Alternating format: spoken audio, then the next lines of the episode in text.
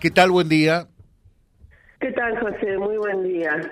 A pesar de estas noticias que uno escucha, donde los niños últimamente, no, y no es de ahora, pasan por estas situaciones y, y por experiencia propia, que una vez lo hablé, eh, lo hice público en tu programa, este, a veces terminan con un mal fin todo esto porque resulta ser que la víctima pasa a ser la juzgada, la castigada. En este caso yo vengo prestando atención desde que se dio a conocer esto. Anoche sacaba cuenta que por los tiempos que van nombrando así, porque van tirando de a poquito las noticias, este, yo deduzco que esto habrá empezado entre paro y paro, marzo, abril, o sea que ya, ya entraron así. Eh, escuché de la manera que han actuado hacia este niño. Eh, no creo que un niño de 14, 15 años eh, no sepa lo que está haciendo, más que hoy por hoy tienen eh, todo al alcance por medio de las redes, ¿no?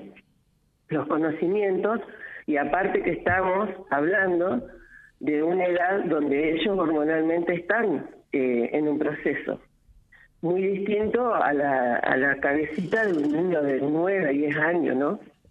Y bueno, es como que estamos queriendo desvirtuar el caso por el tema de cómo se vive en la familia o qué es lo que le pasa a cada niño.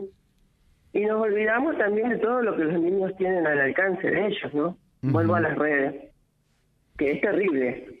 Nosotros creemos que el chico está jugando con el teléfono y, y no sabemos lo que está haciendo. Porque todos, todos, José, somos curiosos.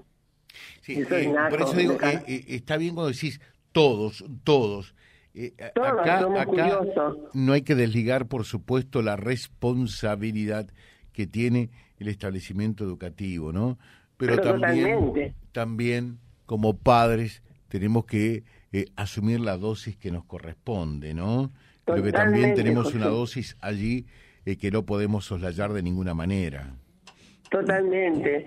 Yo lo que veo en este caso, que, que lo noto que siguen perjudicando como siempre a la víctima, que terminamos después, capaz que de acá a los 15 años del chico terminamos sabiendo, pero no es por saber quién es, porque en el núcleo escolar ya lo veo en Ya se sabe, entiendo, porque es el que es quien, es el que sufrió, es el que fue agredido, el que fue violentado, el que fue abusado, es el que está apartado de la escuela y encima, fíjate lo que dijo la señora se dijo recién, que me chocó y mucho, están viendo que decida qué va a hacer con su vida. ¿Qué va a hacer con su vida si ya se la arruinaron otro grupo? ¿Cómo podemos decir que un niño de 10 años hoy tiene que ver qué va a hacer con su vida? ¿Vos sabés qué debe pasar hoy por la cabeza de un niño de 10 años? Y él tiene que ver encima qué hace con su vida, a dónde va. Lo van a sacar del grupo de la escuela, del grupo de sus compañeritos.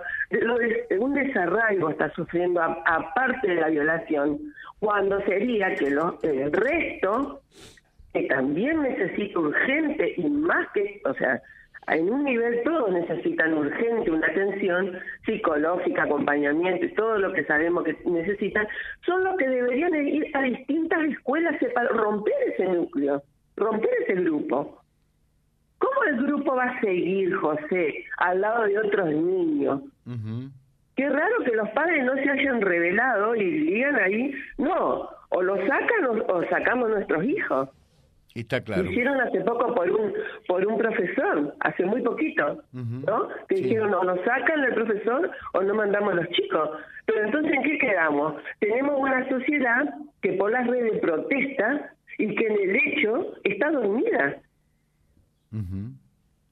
Perfecto, gracias, que tengas un buen día. Muchísimas gracias, José, muchísimas gracias. Gracias, oyentes que se comunican con Vía Libre Radio. Eh, replicamos todo esto también en libre.ar, ¿no?